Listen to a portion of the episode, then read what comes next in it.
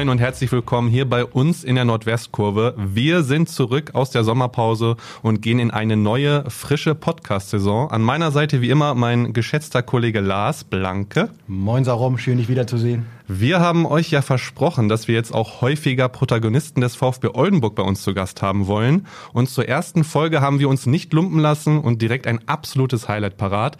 Der Mann, der dafür sorgen soll, dass der VfB nächste Saison wieder in der dritten Liga spielt. Cheftrainer Benjamin Duda. Moin Benjamin. Als Highlight wurde ich noch nie begrüßt, aber in diesem Sinne moin und hallo zusammen. Das war doch schon mal ein schönes Gefühl am Anfang, oder? Es wird anstrengender im Laufe des Podcasts. Ich bin bereit und gespannt. Moin zusammen, hier spricht der Gegenwartssarum, ganz kurz in eigener Sache. Falls ihr euch wundern solltet, warum Lars und ich manchmal ein bisschen anders klingen als sonst, dann liegt das an kleinen technischen Problemen, die wir aber, ja, so gut es ging, gelöst haben und jetzt weiter viel Spaß mit dem Podcast. Wir haben dich eingeladen, weil wir dich natürlich auch ein wenig kennenlernen wollen, vor allen Dingen natürlich unsere Hörerinnen und Hörer. Also es geht natürlich sehr viel heute um den VfB, aber wir wollen natürlich auch den Typen Benjamin Duda ein wenig vorstellen und haben uns gedacht, wir machen am Anfang mal eine Schnellfragerunde mit dir. Ähm, ist, glaube ich, bekannt, gibt es in verschiedensten Formaten die Entweder-Oder-Fragen, ähm, mal ein bisschen privater, mal ein bisschen auf den Fußball bezogen. Bist du bereit? Sehr gerne, ich bin bereit. Das hört sich gut an. Pizza oder Pasta? Ich mag Pizza mehr. Dann kommen wir zur ersten sportlichen Frage. Thomas Tuchel oder eher Jürgen Klopp? Beides fantastische Trainer. Für mich persönlich inspirierender Jürgen Klopp. Warum? Ja, ich habe mich sehr, sehr viel mit ihm beschäftigt, von daher passt die Frage sogar. Viel ja. über ihn gelesen, viel von ihm und seinen Mannschaften angesehen. Ich war letztes Jahr sogar im Genuss, ähm, mit dem Fußballlehrerlehrgang eine Woche beim FC Liverpool sein zu dürfen, unter anderem oh, okay. auch mit Begegnungen mit ihm. Und ähm, ja, inhaltlich, aber auch zwischenmenschlich fantastischer Trainer. Puh, das bringt jetzt neue Informationen. Da müsste man normalerweise äh, noch tiefer drüber sprechen. Aber wir bleiben mal erstmal bei der Schnellfragerunde. Sonst ähm, machen wir noch mal einen Podcast darüber, genau. Gerne. Süß oder salzig? Ich ernähre mich schon gesund, also sehr, sehr wenig süß, weil es mir auch nicht, nicht schmeckt. Trotzdem bin ich äh, nach einem gesunden Essen auch ein Nachtischtyp. Also können wir eine Mischung draus machen, oder? Das ist akzeptiert. Ronaldinho oder Raubein Gattuso? Eher Ronaldinho, wobei der beste Fußballer aller Zeiten Lionel Messi da fehlt. Den würde ich immer in eine Auswahlmöglichkeit wählen. Jetzt, die, haben, wir, jetzt haben wir extra nicht den Klassiker Messi oder ja, Ronaldo gefragt. Die, die, Diskussion wollten wir jetzt hier nicht, äh, das was wollten wir hier nicht aufmachen. Aber die ist trotzdem beantwortet dadurch, ist doch schön. Ja. Bier oder Wein? Ich bin Biertrinker, wenn es einen Anlass zulässt. Das war auf den Punkt. Lieber ein 3-3 oder ein 0 zu 0? Kommt drauf an, wie wir die Woche davor gespielt haben, aber generell sage ich, Defensive ist die Basis für Erfolg und von daher würde ich jetzt so im Moment erstmal 0-0 wählen. Oh, da werden die VfB-Fans erstmal kurz drüber nachdenken müssen. Wenn wir davor, wie gesagt, eine Siegesserie hatten, können, glaube ich, auch die damit ganz gut leben. Das stimmt natürlich. All-inclusive am Strand oder Airbnb auf der Hütte? Wenn ich dann mal Urlaub habe, bin ich echt ein ganz klassischer Hoteltyp. Also Fuße, Füße hoch, all inclusive und Akku aufladen. Deswegen, ja, eher ersteres. Lieber Champions League gewinnen oder Weltmeister werden? Ich würde lieber mal Weltmeister werden, auch wenn der Stern natürlich noch einige Kilometer entfernt ist von mir. Wieso genau? Also ist es für dich, hat es mehr Bedeutung als zum Beispiel die Champions League? Oder? Kann ich sogar ganz gut begründen. Als Fußballtrainer verlierst du ja irgendwann so dieses Fan-Dasein zu einem Club. Also ich bin mittlerweile schon 21 Jahre Fußballtrainer und in der Blüte meines Lebens also auch kein Fußballfan in dem Sinne gewesen. Ähm, ausschließlich bei der polnischen Nationalmannschaft, weil meine Familie und wir ja aus Polen kommen und bei denen bin ich echt noch fantechnisch hinterher, habe auch schon einige Turniere, einige Spiele live gesehen. Ich bezweifle mal, ob wir bzw. die jemals Weltmeister werden würden, aber das wäre tatsächlich ein Traum. Dafür bräuchte es wahrscheinlich den einen oder anderen Lewandowski mehr. Ne? In der Tat, ja. Ein gutes Buch lesen oder einen Film schauen? Boah, Ihr habt gute Fragen. Wir haben ihn. Wir haben ihn. Ihr habt gute Fragen. Ja, ich komme zu wenig zum Lesen und wenn, dann sind es doch nur wieder Fußballbücher. Und bei den Filmen ist es auch eher so, dass man sich dann auf spannende Serien oder Dokus beschränkt. Ja, wenn ich es mir wählen könnte, dann schalte ich abends nochmal einen Fernseher an. Wenn es häufig äh, Fußballbücher sind, eine Nachfrage, gibt es sowas wie eine Lieblingsbiografie oder irgendwas von einem Sportler?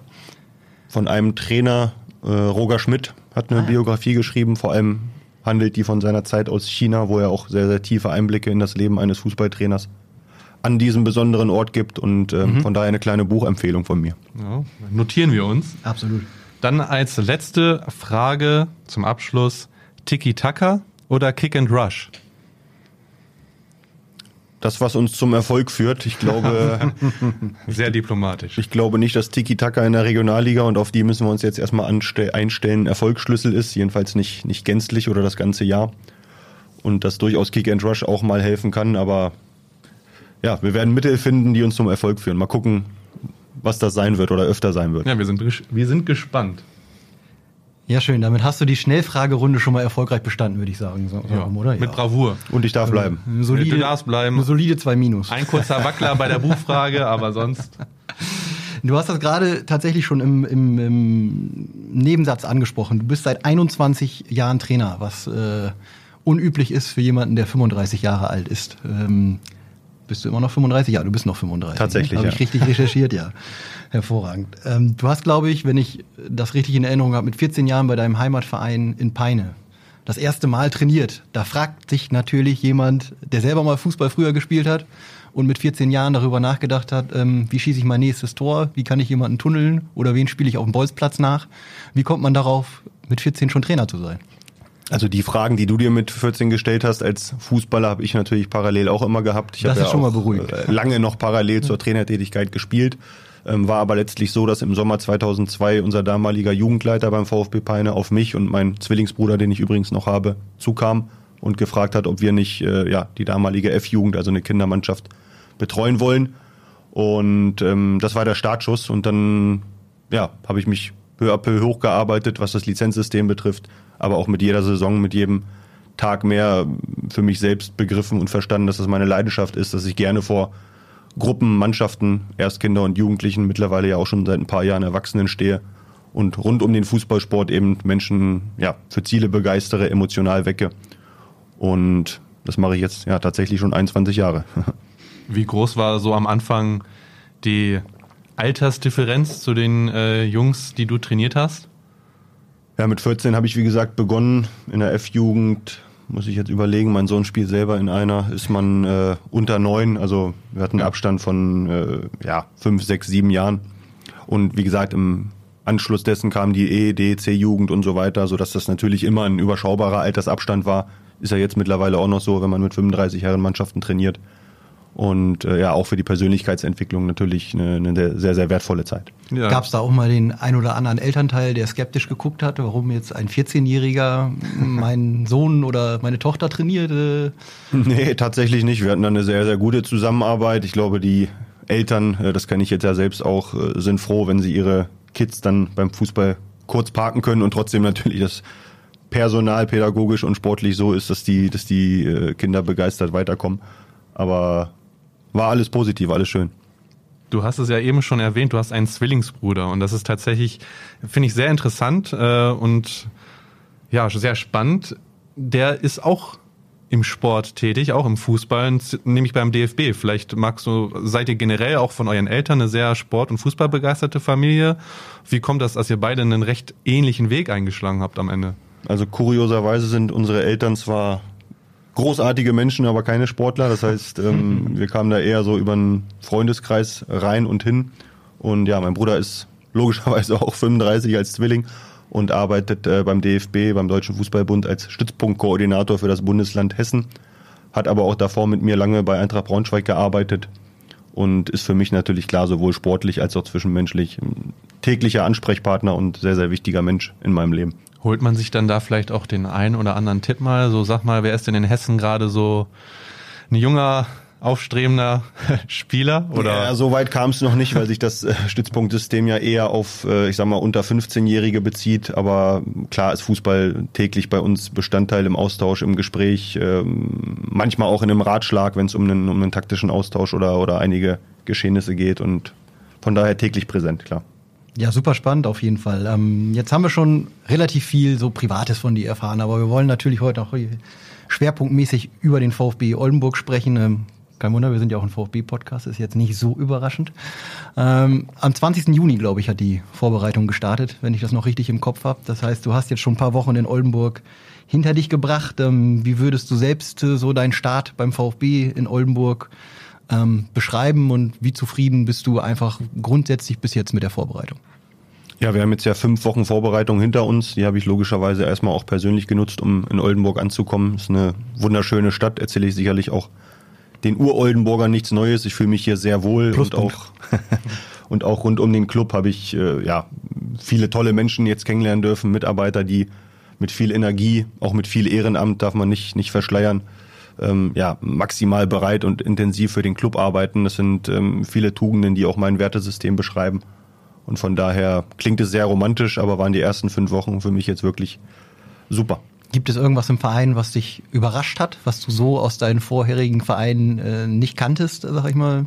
Ja, wir müssen schon feststellen, dass wir für einen Regionalliga-Club, äh, wenngleich wir letztes Jahr ja noch in der dritten Liga gespielt haben, wirklich professionelle Strukturen haben, auch äh, Mitarbeiter haben, die sehr professionell und strukturiert arbeiten und mhm. ähm, ja in dieser Manpower, in dieser Zusammenarbeit muss ich schon sagen, unterscheiden wir uns sicherlich auch ähm, von von anderen Viertligisten ohne das jetzt in eine Wertung zu bringen, aber da können wir schon sagen, ja, dass gerade durch die, durch die Entwicklung, die äh, Michael Weinberg und Sebastian Schachten mit, mit ihrem Amtsantritt angetrieben haben, ähm, hier einfach seriös und, und professionell auch in einer gewissen Struktur ähm, gearbeitet wird und für mich dann auch als Trainer natürlich gearbeitet werden kann, ja klar. Ihr habt ja jetzt mittlerweile acht Partien hinter euch gebracht, also acht äh, Vorbereitungstestspiele. Jetzt das letzte Testspiel wartet ja noch, das ist ja der VfB Lübeck, die ja frisch aufgestiegen sind. Was konntest du bisher aus den Partien mitnehmen? Also der frischeste Eindruck ist ja jetzt das Duell gegen Emden. Du, du verziehst schon ein bisschen den Mund. Äh, was hat dir da gut gefallen, was hat dir nicht so gut gefallen, jetzt vor allem aus der letzten Partie jetzt? Ja, ich denke, wir müssen vor allem die Saisonvorbereitung immer ganzheitlich als Prozess sehen und uns da auch frei machen von, von einzelnen Ergebnissen. Natürlich gehen wir in jedes Spiel, um es gewinnen zu wollen.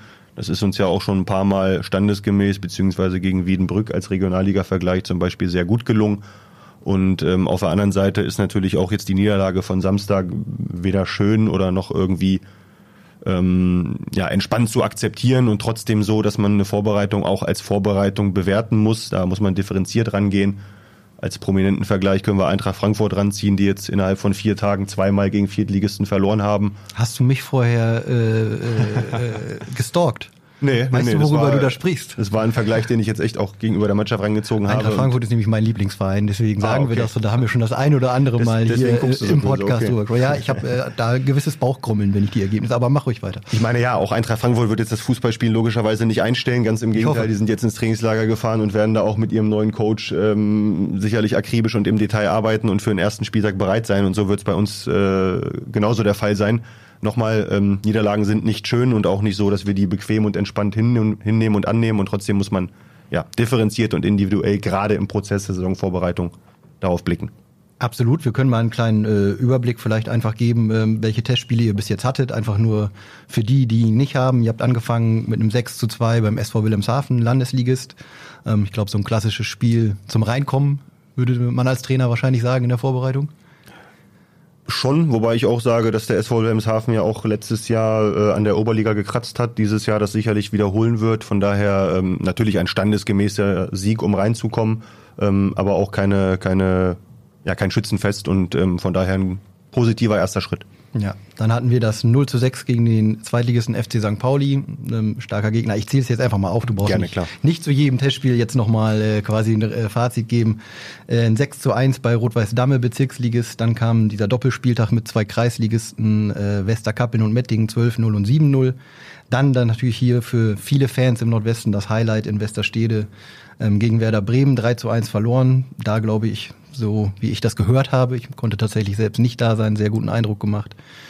Dann der von dir angesprochene 3-2-Sieg gegen Wiedenbrück, Regionalliga West, glaube ich, ein starker Gegner, ähm, der ein schöner Härtetest und Gradmesser auch für die Liga ist. Und jetzt abschließend das 3-1 in Emden.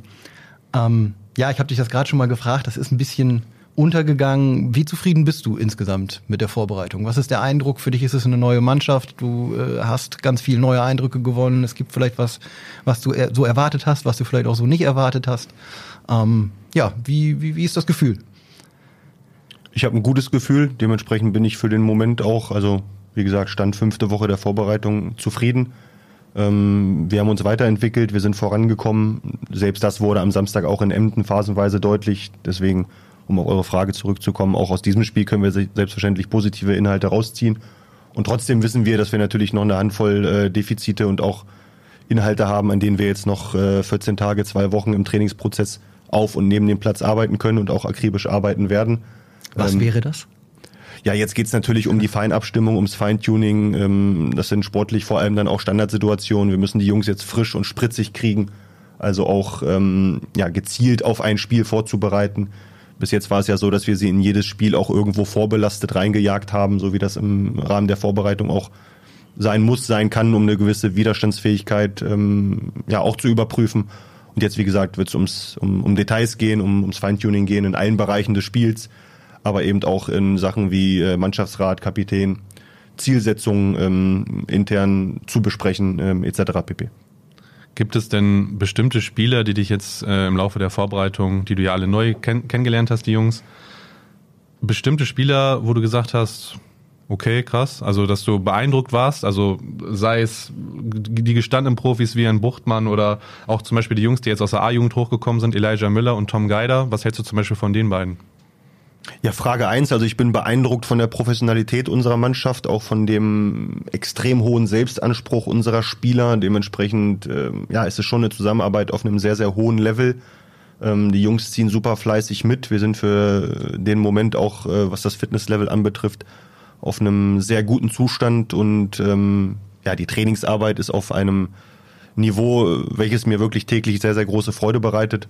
Und um auf äh, die Jungs aus der U19 zu sprechen zu kommen, sind das natürlich zwei talentierte Spieler, die wir ja ein Stück weit auch äh, in einem, in einem Projektblick mit nach oben gezogen haben. Ähm, sie haben jetzt in jedem Testspiel ihre Zeit bekommen, haben da Dinge auch forsch und auffällig gut gemacht.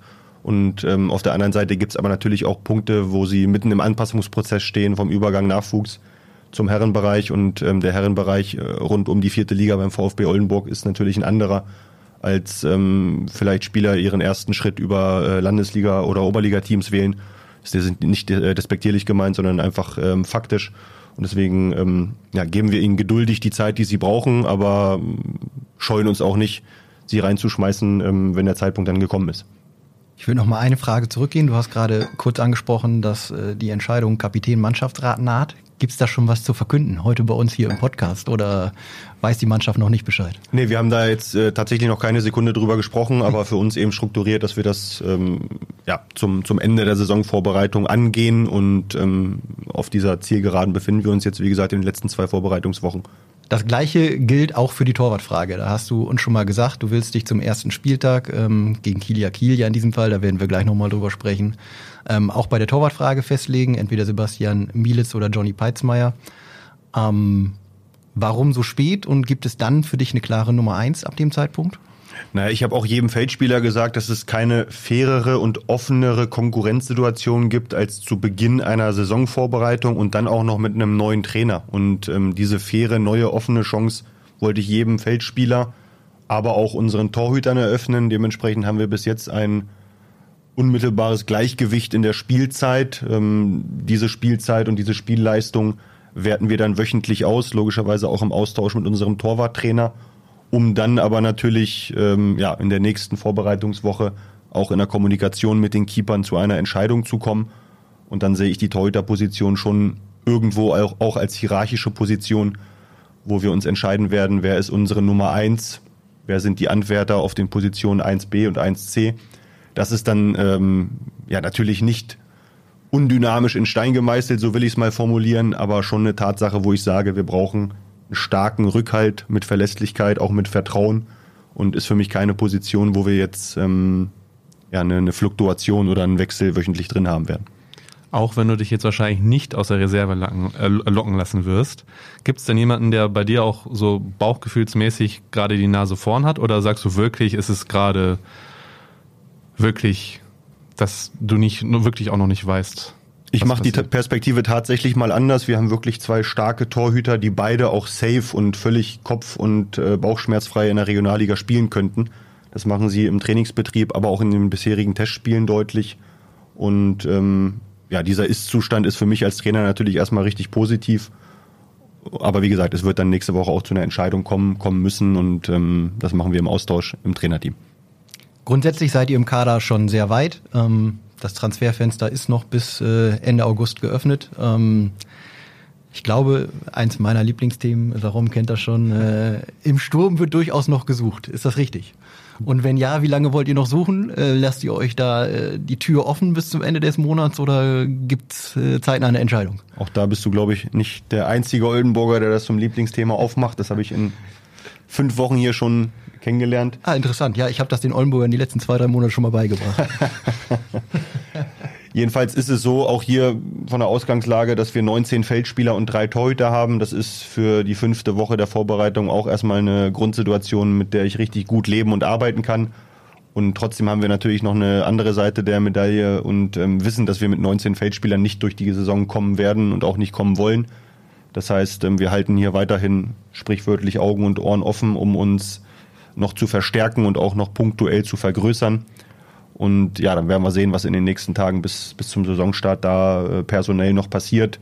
Du hast ja auch schon angesprochen, das Transferfenster ist noch deutlich länger geöffnet, als es jetzt der erste Spieltag ähm, terminlich hergibt. Und ähm, wir dürfen uns da auch nicht drängen lassen oder mit, mit panischer Geschwindigkeit arbeiten, sondern müssen Überzeugung und auch hier Akribie und einen detaillierten Blick auf die Spieler walten lassen, um dann tatsächlich Spieler, aber auch Menschen in ihrem Persönlichkeitsbild hierher zu holen, die uns ähm, weiterhelfen, die uns verstärken. Wenn wir auf diesen detaillierten Blick noch mal ein bisschen eingehen, ähm, ihr habt ja gesagt, ihr sucht grundsätzlich ja auch noch einen neuen Stürmer. Was wäre dir wichtig, was das für ein Typ ist? Also ihr habt ja mit Max Wegner einen sehr äh, laufstarken, zweikampfstärken, umtriebigen Stürmer, sag ich mal so. Ähm, was wären die, für dich die entscheidenden Eigenschaften, äh, die mit dem der Kader noch verstärkt werden sollte. Naja, es geht ja häufig so um diese Thematik Gegenpol. Das heißt, Max ist ein sehr mannschaftsdienlicher Spieler, ein absoluter Arbeiter, Sprinter, Läufer, wie du gerade sagtest, der aber durchaus auch die Fähigkeit hat, ähm, mit dem Ball Situationen ein- oder weiterzuleiten. Und jetzt in der Vorbereitung hat er ja auch Treffer erzielt, ähm, wenn ich zum Beispiel auch an das ähm, Highlight-Spiel gegen Werder Bremen denke. Mhm ähm, ich bin da jetzt nicht so der Typ, dass ich sage, wir müssen jetzt äh, den to äh, totalen, sorry, Kontrast holen. Ähm, das wäre ja ein softer, spielerischer, eleganter Typ, äh, der vielleicht ein paar Zentimeter größer ist. Sondern ich als Trainer sage einfach, wir, ja, wir brauchen guten Spieler, wir brauchen starke Fußballer bei uns, ähm, die aber eben auch eine persönliche Note mit in die Kabine bringen für, für unsere Kultur, für unsere Atmosphäre, ähm, wenn es darum geht, äh, Gewinnermentalität ähm, einzuimpfen aber auch ähm, ja, eine Mannschaftsdienlichkeit und einen Teamgeist als, als Erfolgsschlüssel ähm, für sich selbst auch, auch definiert zu haben. Und äh, dahingehend suchen wir, suchen wir die Spieler oder den Spieler, dass der natürlich eine, eine nennenswerte Qualität und auch einen äh, gewissen Erfahrungsschatz ähm, ja, rund um die Regionalliga, vielleicht auch in Kombi mit Liga 3 haben sollte, liegt auf der Hand, denn sonst würden wir uns ja auch nicht, nicht verstärken, sondern, sondern ergänzen. Und das ist bei diesen Zieltransfers jetzt, jetzt ähm, im letzten Stadium, ähm, wie gesagt, nicht, nicht unsere Perspektive, da jetzt noch irgendwie quantitativ jemand dran zu holen. Da sind wir sehr gespannt, Sarum, oder? Ich glaube, hört sich gut an und ich bin wirklich gespannt, äh, welche Lösung ihr uns da wann auch immer präsentiert. Auf jeden Fall. Und grundsätzlich habe ich rausgehört, bist du zufrieden mit dem Kader? Also siehst du jetzt die Stürmerposition als einzige in Anführungsstrichen Baustelle oder hättest du gern auf der einen oder anderen Position vielleicht noch eine Alternative mehr oder ja, erstmal muss man sagen, wir haben eine gute Gruppe und ähm, als Gruppe verstehe ich dann natürlich auch die sportliche Qualität. Also erstmal, wie gesagt, haben wir eine Mannschaft, die die eine, eine tolle Mentalität hat, eine tolle Arbeitseinstellung hat und wirklich sehr intensiv und äh, nochmal mit einem extrem hohen Anspruch auch an sich selbst arbeitet. Das gefällt mir sehr gut, weil so kommen wir vorwärts. Und auf der anderen Seite ja, sind wir sportlich natürlich auch so aufgestellt, wenn wir im Detail den Kader durchgehen, dass ich sagen kann, ähm, wir haben da bis dato eine gute Mannschaft zusammengestellt. Und jetzt muss man eben gucken, welche Positionen sind nicht doppelt besetzt. Das ist explizit natürlich vor allem erstmal die äh, des Angreifers, des Stürmers. Und da geht es auch gar nicht um eine Bewertung ähm, über die Spieler, die wir jetzt haben, sondern genauso wie ich sage, wir kommen nicht mit 19 Feldspielern die, durch die Saison, kommen wir selbstredend auch nicht mit nominell einem Stürmer durch die Saison, Das haben wir jetzt in Emden ja auch gesehen. Max Wegner haben wir geschont. Rafa Brandt hat in der Sturmspitze gespielt. Das kann er spielen, das hat er auch äh, positiv erfüllt. Trotzdem weiß jeder rund um Oldenburg, ähm, dass Rafa Brandt keine, keine zentrale Sturmspitze ist. Und ähm, darum wird es jetzt erstmal gehen, den Kader dann so zu komplettieren. Und dann bin ich nochmal beim 31.8., ob dann ja punktuell noch was dazukommt, werden wir sehen und ähm, nur aus Überzeugung handeln und entscheiden. Wenn du sagst, äh, jeder rund um Oldenburg weiß, dass Rafa Brandt keine Sturmspitze ist, dann weiß wahrscheinlich auch jeder rund um Oldenburg, dass Rafa Brandt ein sehr guter Spieler ist. Bleibt er definitiv? Ich habe keinen anderen Kenntnisstand. Bin mit Rafa da ja täglich im Austausch in der Zusammenarbeit. Äh, für uns natürlich ein großartiger Spieler. Ja. Auch äh, ja, wichtiger Mensch für die Kabine, für die Gruppe. Gerade weil er auch schon länger beim VfB steht, spielt, sorry, und hier jeden Stein, aber auch jeden, jeden, jede handelnde Person kennt. Und ähm, selbstredend ein Spieler, auf, auf den ich in der kommenden Saison äh, setze. Wir müssen, wir haben es gerade schon kurz angesprochen, über den Spielplan reden. Eigentlich war unser Plan, wir nehmen wie immer montags auf für euch Hörer und Hörerinnen. Äh, ab Dienstag könnt ihr das hören. Ähm, vor dem ersten Saisonspiel in der Woche mit dir hier zu sprechen. Ähm, jetzt sprechen wir zwei Wochen vor dem ersten Saisonspiel. Ähm, die Partie bei Phoenix Lübeck wurde aus, ähm, ja, puh, wie fassen, wie, wie fassen wir es am besten zusammen? Was diplomatisch für, meinst du? Ja, die, diplomatisch zusammen. Aus verschiedensten Gründen kann sie am ersten Spieltag äh, nicht stattfinden, sagen wir es mal so. Ähm, was geht in dir vor, wenn du darüber nachdenkst? Ja, da bin ich eigentlich, oder was heißt eigentlich, ich bin da sehr lösungsorientiert eingestellt. Ich beeinflusse das und beschäftige mich mit dem, was ich ja, beeinflussen kann. Ähm, das geht beim Wetter genauso nicht wie bei der Anordnung des Spielplans durch den Norddeutschen Fußballverband oder eben jetzt durch sportpolitische Gründe rund um Lübeck beziehungsweise bei Phoenix Lübeck. Und von daher wird es eine Lösung geben. Es gibt ja auch schon eine Lösung. Das Spiel ist verlegt, später terminiert. Aber grundsätzlich hättest du es schon gern gespielt. Ja, ich spiele natürlich immer gerne Fußball mit meinen Mannschaften und erst recht dann auch in einem Wettkampf, wenn du dich äh, fünf respektive sechs Wochen darauf vorbereitest. Da wollte ich nämlich drauf eingehen, weil ein Trainer bereitet ja auch, auch auf einen Termin vor, sagen wir es mal so. Genau, wobei, ähm, ja, wir sprechen hier von einer Woche und nicht von einem Monat, also das ist dann schon auch für uns zu handeln und ähm, so, dass wir eben jetzt die 14 Tage, wie ich auch schon äh, anführte, nochmal für, für Details, für Feintuning nutzen können. Das heißt, äh, wir wissen schon gut umzugehen mit der Zeit, die uns da jetzt ja leider gegeben wurde, klar, weil wir natürlich sehr, sehr gerne auch zeitgleich mit allen anderen Teams in den Wettkampf in die Saison ähm, reingestartet wären. Trotzdem ist es eine Lösung, mit, dem wir, mit der wir leben können und der wir uns natürlich auch, auch total stellen. Mehr Zeit bis zum ersten Spiel bedeutet gleichzeitig weniger Zeit zwischen den Spielen, äh, die danach kommen. Wir geben euch mal einen kurzen Überblick. Also Kiel Kiel am 6. August mit einem Heimspiel geht's los. Und dann folgt direkt eine englische Woche mit dem Pokalspiel am 9.8. in Havelse und dann direkt freitagsabends wieder in Havelse in der Liga. Quasi ein Doppelspieltag und die Woche darauf ist dann am 16.8. das Nachholspiel gegen Phoenix plus dann das Heimspiel am 20.8. gegen Meppen. Also fünf Spiele in 14 Tagen. Das ist belastungstechnisch irgendwie schwierig, weil man bereitet sich wochenlang vor, erstmals so, so richtig spritzig und fit für ein Spiel zu sein. Und dann muss man es gleich fünfmal in 14 Tagen sein. Ähm, ja, wie kompliziert findest du das? Ja, ich glaube, an dieses Pokalspiel am 9.8. in Havelse sollten wir noch ein Sternchen dran machen, weil ich auch hier natürlich auf die Abstimmung mit dem gastgebenden Verein, also mit TSV Havelse, aber ah, okay. auch mit dem Fußballverband, mit den Verantwortlichen für den Pokalwettbewerb hoffe, das dass, heißt, ihr hättet das gern verlegt. Dass auch Leistungssportler innerhalb von 48 Stunden nicht zweimal 90 Minuten Fußball spielen können. Also das macht auch keine, keine Champions League-Mannschaft, die im ja. äh, Wochenrhythmus zweimal ran muss. Ähm, ich denke, wir finden da eine Lösung, terminlich, terminlich zu verlegen. Und äh, wenn man es dann runterbricht, haben wir in 14 Tagen vier Spiele. Ähm, dann sieht es natürlich anders aus. Das also, ist ein Maß, was so auf jeden Fall auch von der Intensität für uns zu erfüllen ist, ja. Ich wollte gerade sagen, also das, dieser Doppelpack in Havelse ist ja wirklich der, der wenn er denn so stattfinden würde, schon reinhaut. Ne? Ähm, und auch gerade, du hast es ja selber gesagt, die Mannschaften, die im Europapokal donnerstags äh, spielen, äh, spielen dann äh, sonntags, ja. damit sie ihre 72 Stunden oder fast 72 Stunden haben. Ähm, wäre äußerst unüblich, aber das äh, ist ja schon mal was Neues, äh, für, auch für die Hörerinnen und Hörer wahrscheinlich. 9.8. könnte man sich auch schon mal terminlich was anderes überlegen. Man muss vielleicht nicht nach Havelse fahren. so ist die Tendenz, auch wenn es noch nicht zu 100% durch ist. Aber ich gehe davon aus, dass alle Beteiligten da eine terminliche Verlegung als Lösung finden, ja. Jetzt haben wir viel über den Kader gesprochen, über den anstehenden Spielplan. Kommen wir noch mal ein bisschen zurück zu dir als Trainertyp und als äh, Person. Was würdest du sagen, ist dein Spielansatz? Worüber definierst, definierst du dich, deine Spiel- oder die Spielweise deiner Mannschaften? Und vielleicht so nochmal als kleine Herausforderung, wenn du dich als Trainer in drei Sätzen, ich, wir geben dir drei Sätze, wenn du dich in drei Sätzen beschreiben müsstest, dich. Das ist doch fair, ich hätte ihm drei Worte gegeben. Kann er sich selber aussuchen, was er machen möchte, äh, wenn du auf Herausforderungen stehst. Was, wie würdest du dich und deinen Spielstil, den du spielen lässt, beschreiben?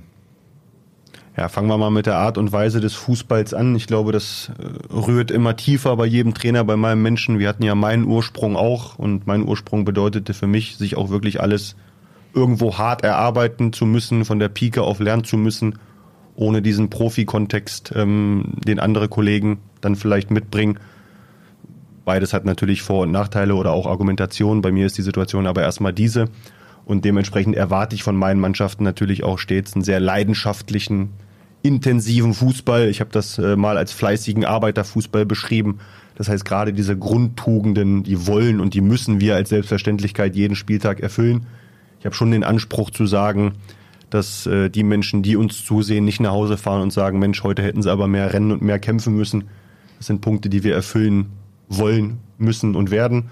Und ähm, natürlich kommt dann noch eine spielerische Komponente dazu, die sich bei mir vor allem auf die gegnerische Hälfte bezieht, wo wir dann ähm, ja sicherlich auch, auch Protagonisten haben, die die individuelle Entscheidungen treffen sollen und das auch dürfen, wo ich ähm, auch die Kreativität meiner Spieler anspreche. Und ähm, dieser Stil soll einfach attackierend sein. Das heißt, egal ob wir den Ball haben oder nicht, wir wollen attackieren, wir wollen nach vorne denken, wir wollen angreifen und ähm, ja, einen Fußball aufs Parkett bringen. Der, das hört der sich ja doch eher nach 3-3 als 0-0 an. Ja, wobei das Angreifen gegen den Ball ja nicht bedeutet, dass man dann, dann seine Türen öffnet, sondern ähm, den Angriff äh, ja, des Gegners eher in, in seiner Hälfte schon stören und, und attackieren möchte. Darauf, darauf beziehe ich ja, das nach vorne denken. Und äh, selbst da ist das Ziel ja dann zu Null zu spielen, die Null zu halten und äh, selbst Tore zu schießen. Und ja, du stellst zwei Fragen gleichzeitig. Jetzt muss ich noch auf die zweite kommen. Wenn ich mich als Trainer beschreibe, dann gehe ich da schon erstmal so ran und sage, eigentlich müssten wir andere Menschen fragen, wie ich als Trainer bin, weil die Beschreibung von außen sicherlich äh, dann irgendwo präziser, vielleicht auch neutraler ist. Aber wenn es drei Worte sein müssen, dann sage ich erstmal empathisch, emotional und akribisch. Ja. Sehr interessant. Absolut. Ich habe noch auf das dritte Wort mit E gewartet. Das äh, hätte eine Alliteration werden können. Ja, so weit, so, so weit bin ich noch nicht, aber ich mache ein drittes E draus im Laufe der Zeit. Das ist unser Job, Lars. Absolut, das ist unser Job, ja. Nee, schön. Wir haben jetzt sehr, sehr viel über dich schon erfahren. Wir haben über den VfB, über den Kader gesprochen. Jetzt müssen wir natürlich über so ein Thema sprechen. Äh, da wird gleich ein Grinsen kommen. Äh, Lieblingsthema von Verantwortlichen von Vereinen. Der VfB ist abgestiegen im Sommer. Der VfB ist einer der größten Namen zweifellos in der Regionalliga Nord. Das würde ich mal einfach so behaupten. Und ich habe gerade auch mal in Vorbereitung auf unseren Podcast hier geguckt, dass er den höchsten Kaderwert aller Regionalliga Nordligisten mit Ausnahme der Zweitvertretung HSV und Hannover äh, 96 hat. Ähm, du nickst gerade schon so ein bisschen. Äh, nee, ich habe das. Das Nicken ist erstmal ein zur Kenntnis nehmen. 2,2 Millionen äh, Euro Kaderwert. Okay. Äh, der höchste nicht äh, Zweitvertretung eines Bundesligisten danach ist doch das ein Assel, glaube ich, mit 1,75 schon ähm, Das ist schon mal ein halbes Millionchen mehr. Ja. Ähm, wir wollen ja jetzt keinen Druck aufbauen, Benjamin. Und äh, du hast aber gesagt zu mir vor sechs Wochen, als wir das erste Mal gesprochen haben, so am Ende der Vorbereitung dürfen wir uns nochmal über Ziele unterhalten. Habt ihr euch geeinigt innerhalb der Mannschaft im Trainerkreis, äh, ob ihr über die Meisterschaft spricht? Weil wir können, nur nochmal kurzer Hinweis, wenn, dann können wir nur über die Meisterschaft sprechen, weil es am Ende mit der Relegation dann noch eine extra, eine dicke Extrawurst am Ende gibt. Also inhaltlich ist es tatsächlich so, dass wir auch die Zielbesprechung mit den Jungs jetzt für die letzten 14 Tage anberaumen werden. Uns ah, da, wir müssen uns in 14 Tagen nochmal treffen. uns da eben auch äh, ja, mit, dem, mit dem inneren Kreis so besprechen werden, dass wir das natürlich im Austausch ganz klar mal auf den Tisch bringen Und natürlich gibt's dann aber wie immer auch eine Unterscheidung ähm, von dem, was, was die Öffentlichkeit vielleicht sieht oder, oder wie bitte? Oder plakativ platziert haben möchte ähm, und, und wie der Umgang innerhalb der Mannschaft dann, dann damit ist. Ähm, es ist natürlich klar, abgesehen von den finanziellen Angaben bei Transfermarkt, die, die zwar aussagekräftig sind, aber auch nicht immer im letzten Schritt dann, dann stimmen oder, oder nur seriös sind, ähm, ja, dass wir, dass wir ambitioniert an die Sache rangehen. Äh, das weiß jeder, das wurde auch deutlich in den Gesprächen äh, mit dem Verein rund um meine Verpflichtung. Dem stellen wir uns natürlich. Und trotzdem habe ich ja gerade gesagt, äh, wollen wir vor allem das beeinflussen, was wir beeinflussen können. Und das ist jetzt sicherlich äh, nicht die Tatsache, wo wir in zwölf Monaten stehen, sondern eher die Art und Weise, wie wir täglich miteinander zusammenarbeiten, die Art und Weise, wie wir wöchentlich Fußball spielen wollen. Und ähm, dadurch wollen wir die Erfolgswahrscheinlichkeit steigern. Mal anders gefragt. Wir wissen natürlich jetzt nicht, wie intensiv du dich schon mit der Liga und den äh, Vereinen beschäftigt hast. Was würdest du denn sagen, sind die Mitfavoriten auf die Meisterschaft? Ja, Drochtas und Assel habt ihr gerade genannt. Äh, die haben tolle Transfers gemacht. Die sind sowieso schon seit Jahren eingespielt und ein sehr eingeschworener Haufen ähm, rund um den Verein und ähm, dieses kleine, aber feine Örtchen dort.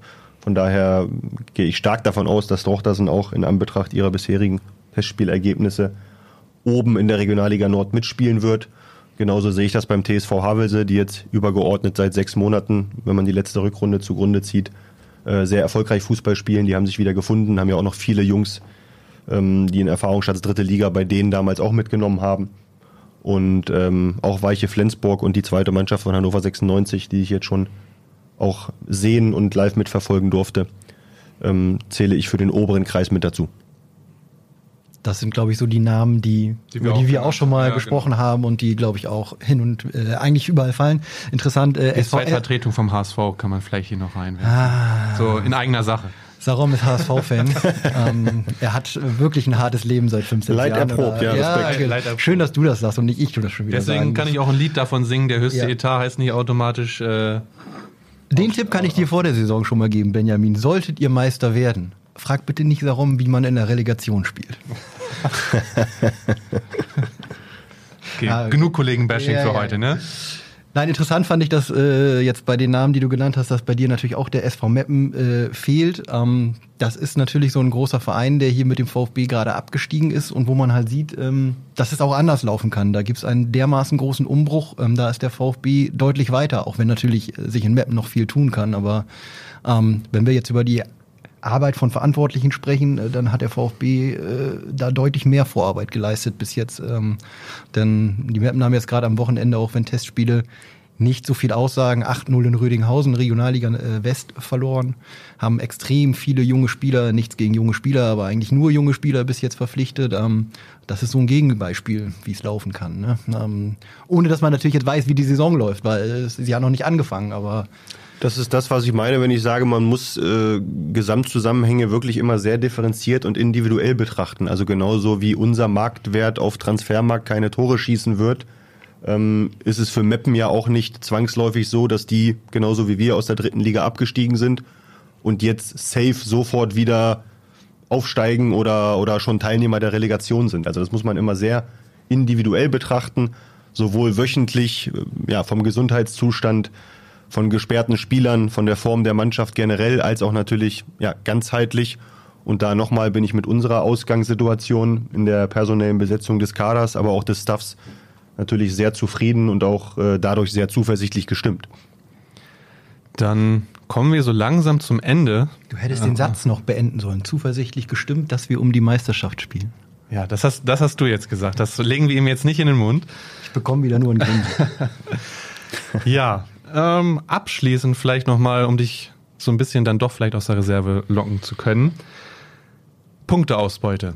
Betrachten wir mal die ersten vier Spiele. Äh, Lars hat es ja schon erwähnt, gegen äh, Kilia Kiel, Havese, Phoenix Lübeck und Meppen.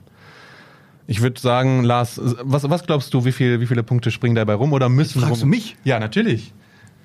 Ja, Deine Expertenmeinung als also, allererstes. Also Heimspiel gegen Kilia Kiel, ähm, ja, ne? müssten drei Punkte her. Äh, Havelse, sehr schwierige Aufgabe. Phoenix Leo. Ich sag mal, neun Punkte sollten da schon her, oder Benjamin? Dann habe ich von dir erstmal eine Zielsetzung, die ich ganz weit hinten in meinem Kopf mitnehme. mein Ziel ist, das erste Spiel mit der Mannschaft zu gewinnen, dass wir gleich gut, euphorisch, positiv, natürlich auch für unsere Zuschauer in die Saison reinkommen. Dann, wie du sagst, ist es eine sehr hartnäckige, schwere Auswärtsaufgabe beim TSV Havelse, die auch noch Freitagabend stattfindet, was ich jetzt gar nicht schlecht oder, oder blockierend finde, aber ist natürlich auch meine Tatsache, mit der man umgehen muss. Schönes Spiel auf jeden Fall. Abends in Havelse. Definitiv. einfach von den Voraussetzungen, glaube ich, da kann sich jeder darauf freuen. Definitiv. Und ähm, ja, wenn wir diese beiden Aufgaben gemeistert haben, dann äh, fahren wir zu Phoenix Lübeck, wohlgemerkt auch auf einem Mittwochabend. Und diese drei Spiele, die nehmen wir uns erstmal sozusagen als Startschuss, weil das Spiel gegen Meppen ja dann vom 20.08. verlegt wurde. Dann haben wir tatsächlich zwischendurch durch diesen ähm, wilden Spielplan auch mal ein freies Wochenende. Und ähm, ja, das ist für uns erstmal so die, die erste Etappe mit der Mannschaft. Ja, das hört sich doch positiv an, würde ich sagen. Ich würde sagen, da kann man doch als Oldenburger auf eine erfolgreiche erste Etappe hoffen. Ja. Wir geben unser allerbestes dafür. Dann vielen Dank, dass du da warst, dass du mit uns gesprochen hast. Wir haben sehr viel Neues äh, über dich erfahren, was wir noch nicht wussten, was vermutlich die Hörerinnen und Hörer auch noch nicht gewusst haben. Und ich würde sagen, bleibt uns eigentlich nur noch übrig, viel, viel Erfolg. Kein Glück, Glück braucht ihr nicht. viel, viel Erfolg zu wünschen. Wir müssen auf jeden Fall nochmal festhalten, dass wir über Jürgen Klopp und den FC, FC Liverpool nochmal sprechen müssen. Aber das machen wir wann das, das machen wir an anderer Stelle. Also vielen Dank fürs Gespräch, Benjamin. Äh, an euch da draußen bleibt sportlich. Und wenn du magst, darfst du gerne als Ehrengast dich verabschieden und das letzte Wort haben. Ja, danke für die Einladung, für die spannende und auch sehr interessante Zeit hier mit euch. Hat mir sehr gut gefallen und dementsprechend auch von meiner Seite aus einen guten Wochenstart an alle Oldenburger. Ciao, ciao.